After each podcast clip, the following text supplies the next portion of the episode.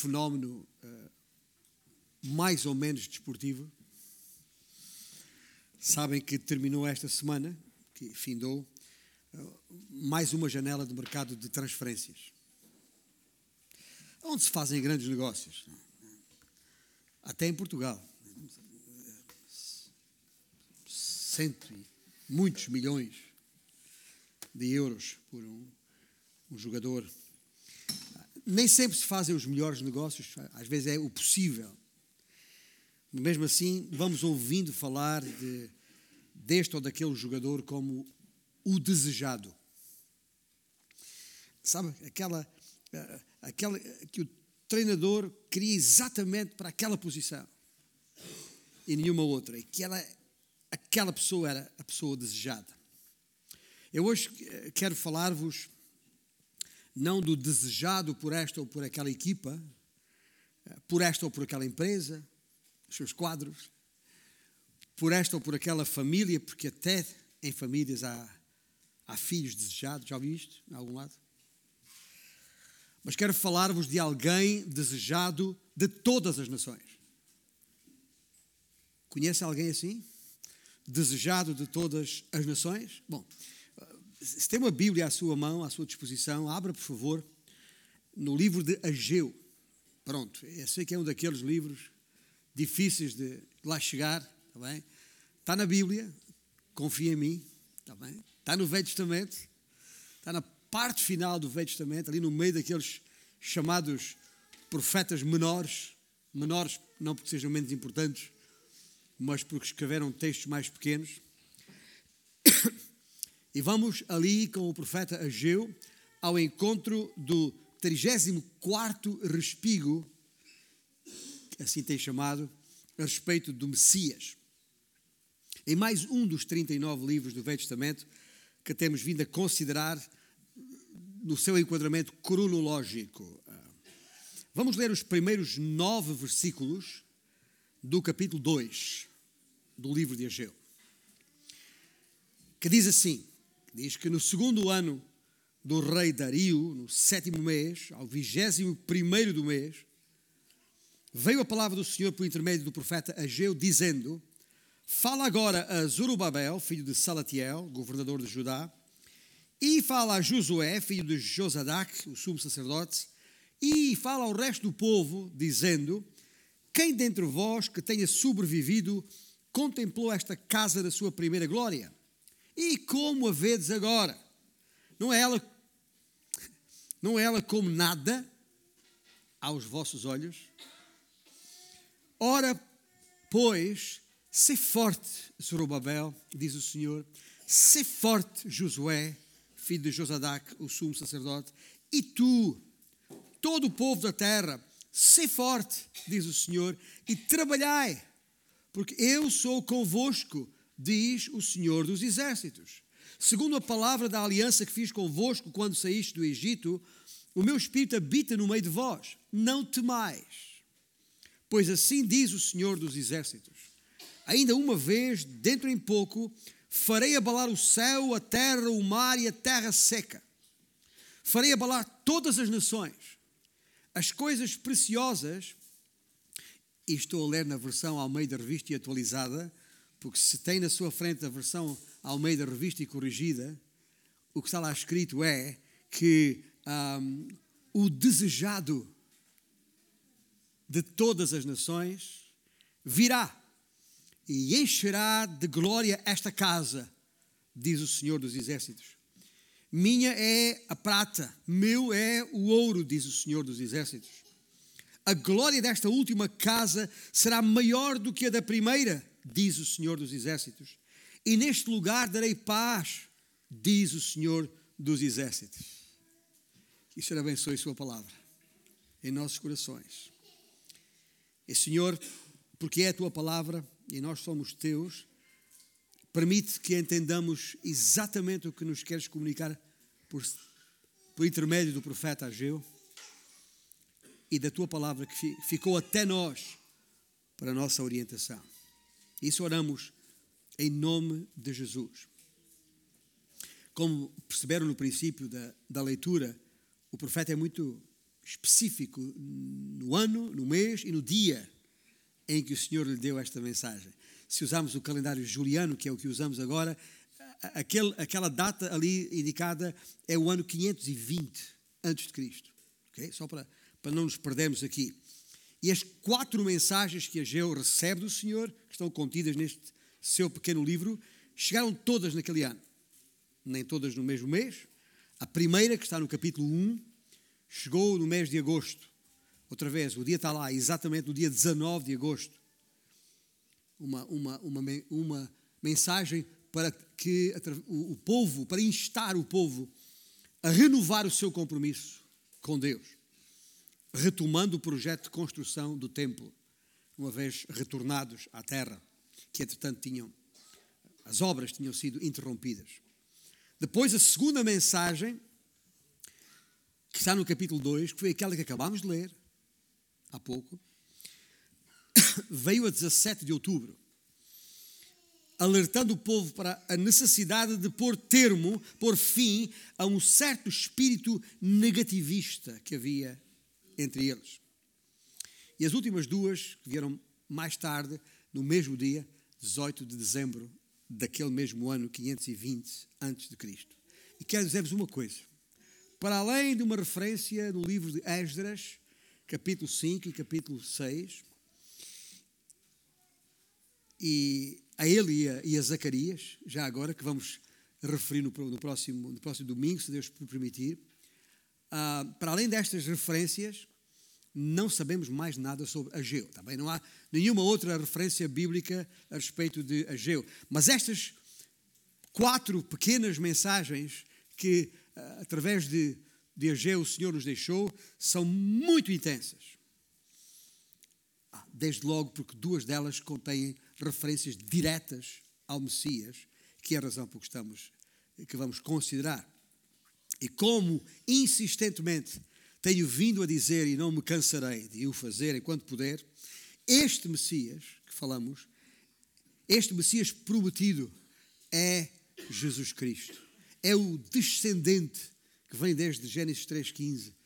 Ah, é, é, o, é o, o, o, ungido, é o, grande juiz e rei. Ah, afinal, tema central de toda a história da humanidade. Afinal, o centro do plano soberano de Deus para as épocas. O mesmo que veio há cerca de dois mil anos atrás e que há de voltar em glória um dia, a fim de estabelecer o seu reino, seu reino eterno de justiça, de paz, de equidade aqui na terra. É esse reino que aguardamos, como aliás falámos ainda esta manhã em escola bíblica. Dia 5 de setembro de, de 1886, eh, eh, o famoso pregador inglês, eh, conhecido como príncipe dos pregadores, um tal de Charles Spurgeon, que alguns conhecem, alguns até usam a Bíblia anotada por ele. A 5 de setembro de 1886, este famoso pregador começou o seu sermão neste mesmo texto que acabamos de ler, com as seguintes palavras, e vou citá-lo com tradução própria, minhas. Um, Satanás está sempre empenhado em tudo fazer para retardar a obra de Deus. Então, estorvou aqueles judeus na construção do templo e hoje procura estorvar o povo de Deus na sua responsabilidade de proclamar o Evangelho. Está em construção um templo espiritual para o Altíssimo. E se de alguma maneira o maligno puder atrasar essa edificação, não olhará meios. Se conseguir interromper a obra que nos foi adjudicada, ah, por, não, não, não por falta de matéria-prima ou, ou condições externas, digo eu, não o Spurgeon. Mas voltando ao Spurgeon, uh, se conseguir interromper a obra que nos foi adjudicada por falta de fé e coragem para a glória de Deus, podemos estar certos de que Ele o fará. Ele é muito astuto e sabe como mudar os argumentos sem ter de mudar o seu projeto. Pouco lhe importa o método, desde que consiga prejudicar a causa de Deus. Fim de citação de Charles Spurgeon. Enfim, é muito claro e acho que não teremos dificuldade nenhuma em percebermos o que é que está aqui em causa. Até porque, olhando para a história do Velho Testamento, ao longo de, da sua história, de todo o Velho Testamento, temos visto, livro após livro, muitos líderes religiosos, pelo menos assim chamados, se opondo aos verdadeiros profetas de Deus. Quando Jeremias predisse o desaparecimento de Judá, seria disperso por todo o mundo, caso continuasse a rebelar-se contra o Senhor, logo a elite dos seus dias, aqui del rei, o acusou de traição, abandonou-o numa cisterna na expectativa de que ele ali mesmo morresse.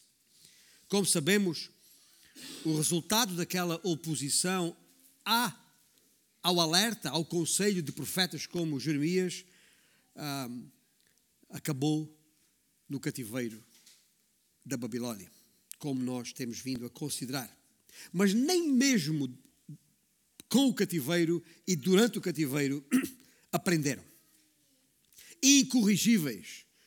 Aqueles falsos profetas continuaram a adulterar a palavra de Deus, mesmo no contexto pós-cativeiro, e isso acabou por resultar naquilo que na história da igreja ficou conhecido como os 400 anos de silêncio que há entre os dois testamentos, que na verdade, ditos de silêncio, mas eu penso que mais adequado seria chamá-los de trevas.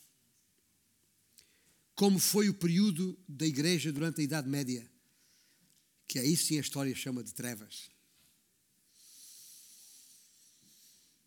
Aquela famosa frase que ouvimos muitas vezes dizer, os políticos principalmente, quando não, não, quando não sabem o que dizer, quando não, quando não querem falar, quando, não, quando querem fugir à, à questão, o futuro a Deus pertence.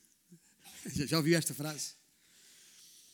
Aplica-se perfeitamente ao profeta Ageu. À medida que a história avança e avança para, para o, o seu período de contagem decrescente, Deus prepara-se para reordenar todas as coisas a fim de estabelecer o seu reino na terra, ah, que será a antecâmara do reino eterno que está ah, claramente enunciado no capítulo 20 e 21 de Apocalipse, os novos céus e nova terra. O Senhor, ouça bem, o Senhor nunca envia o seu povo para trás, mas sempre para a frente. E nem permite que permaneçam muito tempo no mesmo local, mesmo que às vezes fiquemos durante décadas ou sei lá. O nosso povo tem uma expressão muito interessante que é para a frente daqui é caminho. Já viu isto? Bom, é uma, é, uma, é uma versão popular daquilo que o apóstolo Paulo escreveu aos Filipenses quando disse, deixando para trás as coisas, deixando, ou esquecendo-me, ele diz, irmãos, quanto a mim, não julgo havê-lo alcançado, mas uma coisa faço, esquecendo-me das coisas que para trás ficam e avançando para as que diante de mim estão, prossigo para o alvo. É um bocadinho isto que Ageu tentou fazer com o seu povo. Gente, para aí. O que lá vai, lá vai. O Senhor tem diante de, de nós uma tarefa, uma obra para, para construir. Mas era tanta a nostalgia em que viviam as gentes ao tempo de Ageu, que haviam completamente esquecido o futuro que Deus de antemão havia preparado para eles e tantas vezes lhes anunciara. E que futuro é esse? Está lá, naqueles versículos que há pouco lemos, versículos 6, 7, 8 e 9 de Ageu 2. Um reino, um rei e a glória está lá. Nesse processo todo complicado, Deus trará uh, uh, inovações inabaláveis e insubstituíveis. Um reino eterno, um rei eterno, uma glória eterna. Mas, e aqui está a parte que as pessoas não gostam de ouvir, primeiro ele vai abalar, abalar este mundo tal como nunca antes. O Senhor já tinha antes feito tremer a terra, como quando foi no, no Egito e, e, no Sinai, a terra e os mares, separou as águas. Já tinha feito muitas coisas diante, já agora a este respeito, leia o Salmo 114, que é muito assertivo e direto a respeito de como o Senhor abala a, a, a própria obra das, sua, das, suas mãos. Mas é que uh, uh, uh, o que ele vai fazer, o que ele, segundo o profeta, ele vai fazer, vai fazer algo que nunca e como nunca havia feito. É que naquelas ocasiões com Israel, o Senhor o fez para responder a, a, a, situações específicas, a circunstâncias concretas, a necessidades que o povo tinha naquela altura. Mas no âmbito da segunda vinda, quando chegarem os tais últimos dias que os profetas fizerem, a terra inteira vai estremecer, como nunca. É quando o rei há de voltar para reinar num reino que não terá fim. Vem a, propósito ter a sua Bíblia à mão, abre lá no livro de Hebreus, no livro de Hebreus, capítulo 12, porque é um texto de, de, de, onde há uma referência direta neste texto a esta profecia de Ageu, no versículo 26. Aquele cuja voz abalou então a terra, ele promete, dizendo: Ainda uma vez por todas farei abalar não só a terra, mas também o céu. Ora, esta palavra, ainda uma vez por todas, mais adiante, ainda uma vez por todas, significa a remoção dessas coisas abaladas como tinham sido feitas, para que as coisas que não são abaladas permaneçam. Para isso, ou por isso, recebendo nós um reino inabalável, retenhamos a graça pela qual sirvamos a Deus de modo agradável, com reverência e santo tremor.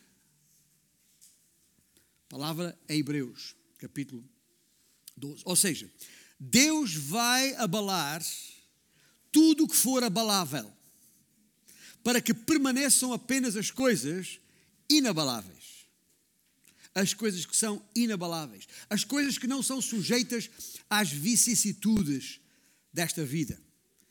Ora, tal como atesta o autor de Hebreus, do livro de, de, de Hebreus, isso que é inabalável é o reino de Deus, a que Ageu se refere. Onde devemos servir com reverência e santo tremor. Gente, eu acho que a este respeito vale a pena lembrar as palavras do apóstolo Pedro. Vai lá mais à frente na sua Bíblia, está em Hebreus, vai lá, vai lá até à segunda epístola de, de Pedro. No capítulo 3 da segunda epístola de Pedro, Pedro escreveu da parte do Senhor, nos versículos 10 e seguintes, isto. Virá, entretanto, como ladrão o dia do Senhor a tal volta de Cristo. Quando, aliás, virá entretanto como ladrão o dia do Senhor, no qual os céus passarão com estrepitoso estrondo, e os elementos se desfarão abrasados. Também a terra e as obras que nela existem serão atingidas. Está a falar do mesmo momento, Pedro. Visto que todas estas coisas hão de ser assim desfeitas, deveis vós ser tais como os que vivem em santo procedimento e piedade, esperando e apressando a vinda de Deus, do dia de Deus, por causa do qual os céus incendiados serão desfeitos e os elementos abrasados se derreterão. Nós, porém, segundo a sua promessa, esperamos novos céus e nova terra, nos quais habita a justiça. Está a ver? Pedro está a da mesma coisa. Esse tempo virá, o Senhor vai abalar a terra. E tudo o que é abalável será desfeito, para permanecer apenas aquilo que é inabalável. E quanto a nós, diante das circunstâncias, qual é a nossa responsabilidade? Temor e tremor. Viver em santidade. Ah, ah, ah, em santo procedimento e piedade, diz Pedro, esperando e apressando a vinda do dia de Deus. Está a ver? Ou seja, isto é uma mensagem para o povo de Israel? É. diretamente. Eles têm que saber que isto vai acontecer um dia. E vai. Mas, no entretanto, este outro povo que o Senhor chamou de entre as nações, que somos nós, a igreja, que sabemos destas coisas, que temos esta mesma bendita esperança, que aguardamos a volta do Senhor, ainda assim, há coisas que são inabaláveis e que têm que permanecer em nós, de acordo com o nosso santo procedimento e piedade. Eu, eu, eu não sei se alguma vez passou por, por um tremor de terra. Aqui alguém que já passou por um tremor de terra? Há poucos, mas há alguns. Sabe o que eu estou a falar? É que quando, quando o chão parece fugir debaixo dos pés, e, e há, e há, pessoa, há situações até que o chão se abre mesmo, e se estiver ali em cima, desaparece, será engolido pela, pela, pela, pela própria terra. E, e, e às vezes não dá para, nem, nem tempo para onde fugir. Ah, obviamente, eu não vivi em Lisboa, em 1755, século XVIII, quando do grande terremoto que destruiu a cidade de Lisboa. E já agora, só se fala do terremoto da cidade de Lisboa porque era, era a cidade importante. Há um, esse, esse terremoto afetou muito mais as regiões a sul, o meu Alentejo e o Algarve, do que Lisboa. Mas Lisboa era uma cidade e havia muita gente ali, era uma grande cidade já agora. Está bem? Isto era no, no tempo em que Lisboa era uma grande cidade comparada com o resto da, da, da Europa. Mas, pronto, eu estou a dizer isto, eu não, eu não estava aqui, portanto, não posso falar desse momento, mas lembro-me muito bem do sismo de 1969. Foram quatro minutos infernais. Está bem? Ali entre as, as 3 horas e 41 minutos e as 3 horas e 45 minutos da madrugada. de acordo com. Os, isto foi no dia 28 de fevereiro de 1969. Bem? Um mesmo dia, um ano depois do falecimento do meu avô. Lembro-me muito bem destas situações todas. E os, os, os jornais da altura dizem quando esse dia, quando o mar borbulhou e o país saiu à rua em pijama. Foi mais ou menos isso. Isto é literal, porque eu lembro-me na altura, de, tínhamos saído de casa e, e, fui procurar os meus chinelos. E, e, e, os meus chinelos literalmente saltitando, fugindo-me das mãos, e com a aflição e o pânico a coisa ficou mais complicada ainda. Eu, eu tenho essa, essa, essa experiência, e deu um medo, gente. Podem imaginar. Naquela noite, Portugal foi assolado pelo maior tremor de terra desde esse sismo de 1755. E que afetou outra vez todo o sul de Portugal, de Lisboa até ao, ao, ao Algarve, que atingiu em, em 69 os um, 7,9 graus na escala de Richter, que é comparável com os 8,9 da mesma escala do, do, do, de 1755. Mas o que é que quer dizer com isto? Nessa altura morreram 13 pessoas, uh, uh, uh, duas em consequência direta do abalo e, e 11 indiretas, acometidos de algumas síncopes. E houve várias dezenas de, de feridos. Os jornais da época descreveram aquele, aquela noite, uh, e vou, vou, citar aqui o Jornal de Notícias, por ser aqui do, do Porto, descreveu assim aquele dia: Com a terra tremiam os homens e as mulheres que a povoam, porque ontem só duas espécies de pessoas não tremeram: os inconscientes e os mentirosos. Isto para dar uma ideia de que foi mesmo o tempo de, de, de, de grande média. Já agora, estudos técnicos eh, recentemente, e recentes, feitos recentemente, levaram os cientistas a, a, concluir que um mega, um mega terremoto e marmoto, como o de 1755, pode voltar a acontecer. Uh, citando um desses técnicos, diz: não há mesmo volta a dar. Lisboa vai voltar a ter um grande sismo e este vai acontecer sem aviso prévio. Um destes técnicos, um ilustre técnico do Instituto Superior Técnico, um tal de João uh, Appleton, o nome, o apelido é esquisito, mas nas palavras deste engenheiro civil, um dos especialistas nesta área, eu vou citá-lo, ele disse: Nem eu, nem ninguém sabe se vai ser daqui a um mês, daqui a um ano, 10, 100 ou 500 anos. mas vai acontecer, sobre isso não há dúvidas. Eu, eu gosto disto porque isto faz lembrar. Ageu fala desde o abalo da terra tal, e Pedro fala, e, e a palavra de Deus fala, e vai acontecer. A gente só não sabe quando. Pode ser daqui a 500 anos, pode ser daqui a, a 500 dias ou 500 horas, ou já amanhã. É isso que a Bíblia diz. Ninguém sabe quando, mas o abalo a que Ageu se refere é maior, será maior tal como as suas palavras indicam, do que qualquer um alguma vez experimentado ou previsto, sequer. Quando este chegar, a terra será abalada. E não apenas Lisboa, ou, ou, ou Istambul, ou Tóquio, ou Los Angeles, para referir as, as cidades que nos últimos anos foram mais afetadas por, por, por sismos de grande intensidade.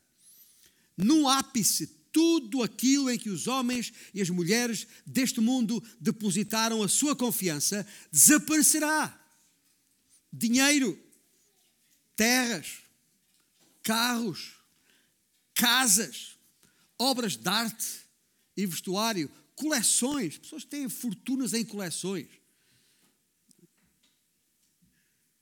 Nenhuma crítica pessoal, mas um, um conhecido eh, jogador da, da, da, nossa praça, considerado por alguns o, o maior de todos os tempos, tem uma coleção de relógios que vale 5 milhões de euros só em relógios.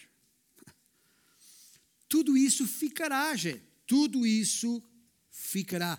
E tudo isso é abalável. Tudo o que tu podes ver, sentir, tocar ou cheirar será banido diante dos teus olhos. De súbito, tudo será abalado e destruído. E já agora uma palavra à igreja neste sentido nós temos que perceber porque é que não podemos fixar as nossas esperanças nos sistemas e coisas deste mundo. Não podemos. Tudo irá por água abaixo. Ou como se diz em bom, ah, do lado lá do, do Atlântico, tudo irá pelo cano, né? Não, não tem como. E, e, há, e há que perceber as coisas exatas. Nada permanecerá. Vai desintegrar-se, vai desvanecer-se, cairá todo o mundo e tudo o que nele há. Portanto, se vives em, a vida aqui em função dessas coisas que tens ou gostarias de ter, vale a pena. Naquele dia, nada restará. Tudo será reduzido a pó. O que é que vai permanecer? Só as coisas inabaláveis, as coisas eternas, as coisas do Espírito, a palavra de Deus, a tua alma.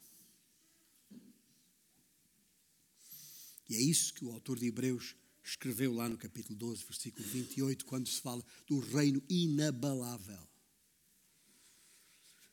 E há que tomar boa nota do que aquilo que o Senhor nos está a dizer aqui mesmo, que é algo extremamente importante.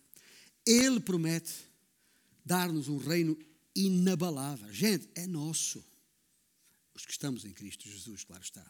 Está garantido. E por essa razão convém não deixar de partilhar com outros que precisam as coisas deste, que temos neste, neste mundo. Esta é a razão bíblica para partilhar, não é para, para esmola ou, ou, ou para sermos bonzinhos ou para ganharmos alguns méritos diante do, de Deus. Não, pode fazer o bem que quiser a vida toda que não vai acrescentar um milímetro. Porque nós não, em nós, nós não somos salvos pelas obras de justiça, as nossas obras de justiça, mas pela graça de Deus. Portanto, não vale a pena acumular. Tá? A mais não precisa para o seu dia a dia, partilha. Li alguns, já, já não sei onde, esta frase emblemática que guardei comigo a este respeito. Os carros funerários não têm reboques.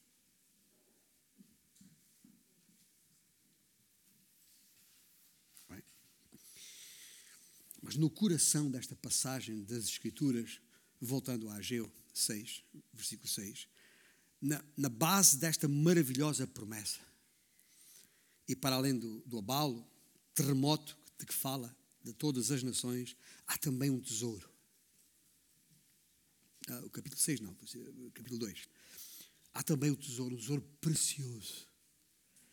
É, é, é, chamado tesouro na nova versão internacional, é chamado precioso na revista e atualizada.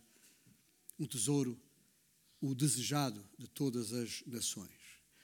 É, é, é, por uma mera questão de interpretação gramatical que aparecem diferentes palavras. No, no, hebraico, esta palavra, quer no singular, quer no plural, aparece umas 20 e não sei quantas vezes, 25 vezes no Velho, no Velho Testamento, e realmente ela aparece eh, com várias indicações, que, que mas sempre a falar de coisas. Uh, de uma terra aprazível, de, de, de, de, preciosas casas, de valores preciosos que Deus deu a Israel.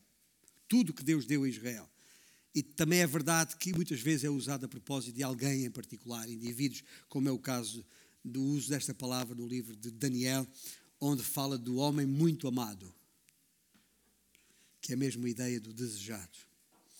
Neste caso em particular, eu, apesar de usar sempre 100% das vezes a, a, versão de Almeida Revista e atualizada, prefiro usar a versão Almeida Revista e corrigida para respigar. Este que é o nosso 34 dado a respeito do Messias, o desejado, o mais precioso de todas as possessões ou pessoas, o expoente máximo, o centro de todas as coisas que temos neste mundo. E para além dele, é, ele é a súmula de tudo o que é valioso. Sempre que a sua mente procurar, pensar, imaginar, desejar alguma coisa de valioso, lembre-se que há um que é o desejado de todas as nações. Este Messias, que também nós temos que desejar. Porquê? Porque dele fluirão todas as riquezas de todas as nações. É exatamente. E sabemos porquê? Porque Ele é o Senhor e Criador. Leia o Salmo 24, versículo 1 a este respeito. Que diz o quê? A Ele pertence a terra e tudo o que nela contém. Ou como isto que condiz com aquela maravilhosa verdade que o apóstolo Paulo escreveu aos Colossenses: tudo foi criado por meio dele e para ele. Portanto, gente, não, por que perder tempo com qualquer outra coisa preciosa senão Cristo? Porque nele está tudo, nele está tudo. Ele, se é que Ele é a razão do nosso viver. Ah, eu acho, espero que, que, que isto seja claro. Agora, é, é, e eu gosto da palavra de desejado, sabe porquê? Porque é isso que tem que animar o nosso coração na vida aqui. Nós temos que desejar a sua vinda. Celebramos a ceia até que Ele venha. Certo? Porquê? Até por vezes usamos a expressão maranata. Ora vem, Senhor Jesus. Porque nós ansiamos pela, pela, pela sua volta. É o nosso desejo. Mas lembre-se como o povo estava a esquecer-se na época, enquanto dura este processo de construção, não de um templo de pedra e cal, que será reconstruído para Cristo uh, reinar, mas enquanto dura a construção deste templo espiritual que é o corpo de Cristo,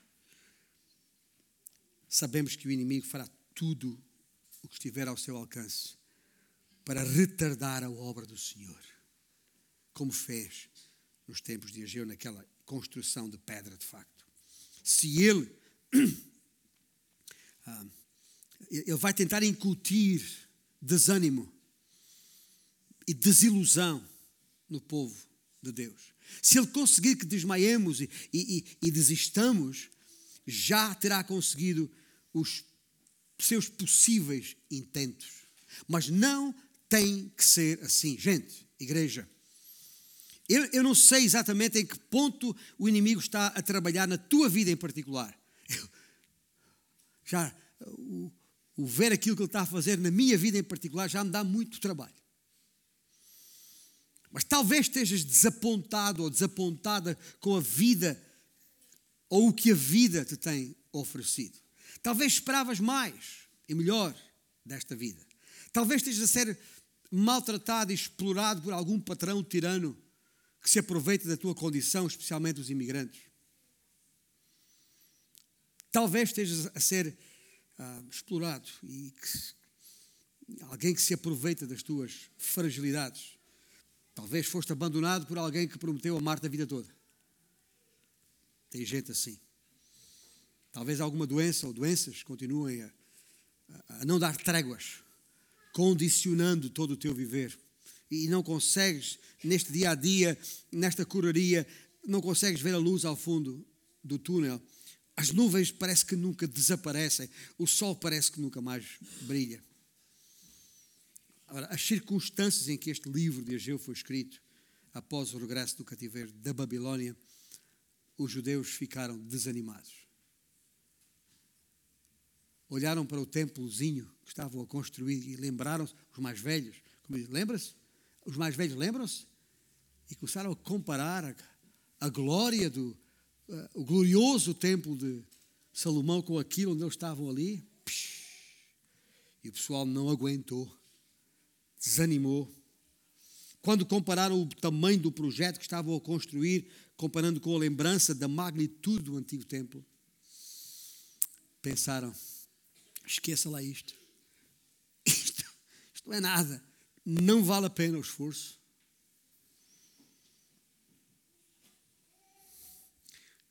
Aqueles que se lembram, é interessante, a memória. Estamos a falar em memória no tempo da ceia. A memória uh, é, uma, é, uma, é, algo, às vezes, complicado. Há, há boas, às vezes temos boas memórias de coisas erradas e às vezes temos lembramos-nos mal de coisas certas. Mas eu acho que o pior de todas são as, as chamadas memórias comparadas. Quem dentre vós, versículo 3, que tenha sobrevivido, contemplou esta casa na sua primeira glória? O Ageu era jovem na altura, mas era um deles. Ah, fica bem, que é feito dos bons velhos tempos. Né? É, no meu tempo é que era, já, já, já passou por isso.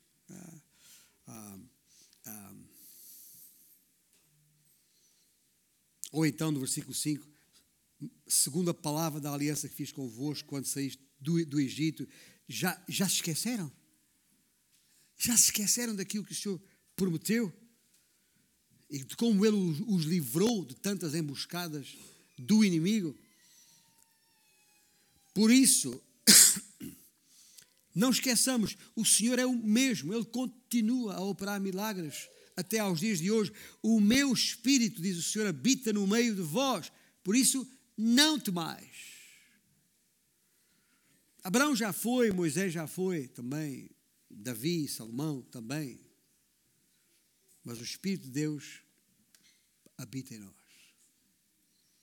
Então pega lá no martelo, no teu martelo e no teu cinzel e vai para o, a, o cantinho que é a tua parte na edificação deste templo espiritual que é a igreja e vai lá. Faz o teu serviço, martela ali, parte pedra ali, mãos à obra. É isso que a Geu está a tentar dizer. Mas sabe uma coisa? Muito dificilmente colocaremos mãos à obra se não estivermos dispostos a abrir mão de muitas coisas que nos ocupam, nos inibem, nos prendem, nos peiam, nos impedem de cumprir a jornada que o Senhor tem para nós aqui. O que é que há nessa cabecinha que te impede de continuar? Ah, que... Let go. Deixa. Deixa ir. Há que trabalhar. Não nos podemos deixar abalar pelas circunstâncias, por mais difíceis ou impossíveis que o projeto pareça. Convém lembrar que o seu espírito em nós é a garantia da promessa inabalável e irrevogável já agora. Finalmente, lembrarmos de como a memória comparativa é provavelmente a pior delas para nós. Versículo 3 diz: E como a vedes agora? Hum, não é ela como nada aos vossos olhos? Comparar o que estava diante dos olhos com o glorioso templo de Salomão levava-os a pensar que tinham fracassado.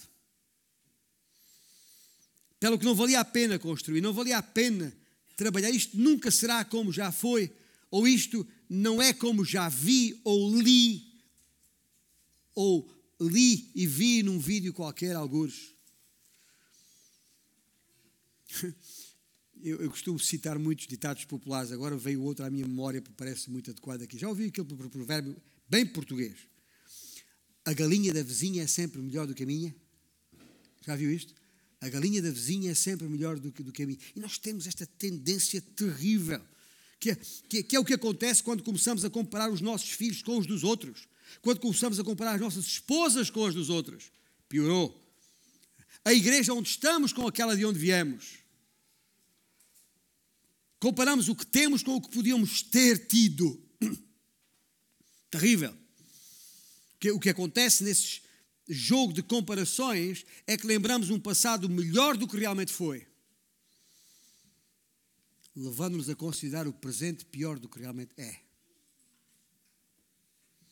É um jogo louco e perigoso. E, e, aqui lança um outro ditado popular: nem tudo que reluz é ouro. E é um jogo onde o inimigo só ganha. Por isso é que Paulo dizia: não é de admirar, escreveu ele aos Coríntios, na segunda epístola, porque o próprio Satanás se transforma em anjo de luz. Convém não esquecer que Deus é soberano e não é obrigado a tratar-nos da mesma maneira que trata os outros. Isso não é exceção de pessoas, Deus não faz isso, é outra coisa. Nem, nem é obrigado a, tratar-nos hoje como tratou ontem. Porque o Senhor é Deus e nós não, como sempre lembramos. E é direito dele fazer o que lhe aprouver. Por isso não vais por aí. Porque indo por aí nunca vais considerar as promessas que o Senhor tem para o futuro. E essas é que importam. Essas é que realmente contam. Essas é que realmente contam. Por isso é que. Ah, como, é que como é que foi que o Senhor Jesus falou da. Nem Salomão, em toda a sua glória, se vestiu como um deles. A propósito da ansiedade que às vezes ataca a nossa, a nossa vida. Mas é o que Ageu escreveu lá no versículo 9. Ageu escreveu a mesma coisa quando diz: A glória desta última casa, a casa que está por vir, será maior do que do que a da primeira de Salomão, diz o Senhor. Sabias que está reservada para, para nós, ou melhor, para aqueles que amam a sua segunda vinda, que está reservada uma coroa de justiça? Para todos quantos amam a sua vinda? Está lá na Bíblia, 2 Timóteo 4. O que é que quer dizer com, com isto, meus irmãos? Que Jesus Cristo seja o desejado do nosso coração, todos os dias do nosso viver. Ageu diz que ele é o desejado de todas as nações e nós temos que o ter como desejado dos nossos corações. É uma luta. Estamos em combate. Não esqueça isso. Teve quando, quando lemos o texto em Ageu, viu? Viu? Ali na parte final da, daquele, daquele texto, em, em, em, em, apenas seis ou sete frases, Ageu fala do Senhor dos Exércitos. Vez após vez, após vez, após vez. Não é por acaso é para nos lembrar que somos militares. Estamos aqui para agradar aquele que nos arregimentou. Participa nos meus sofrimentos, o Paulo como bom soldado de Cristo Jesus. Nenhum soldado em serviço se, se, se, se envolve em negócios desta vida. Porquê? Porque o seu objetivo é agradar aquele que o arregimentou. É uma guerra, é um combate. E por isso, ser forte, Zorobabel, ser forte, Josué, Ser forte, António. Ser forte, Ana Maria. Falando da minha mulher aqui. Ponha o seu nome aí. Está bem? Ponha o seu nome aí mesmo. Porque eu sou convosco, diz o Senhor dos Exércitos. Mas este combate nunca será combatido em condições se não nos desembaraçarmos de todo o pecado e peso que nos assedia a tal vida em santidade. Exatamente o que o autor de Hebreus escreveu lá no capítulo 12. Olhando para Cristo.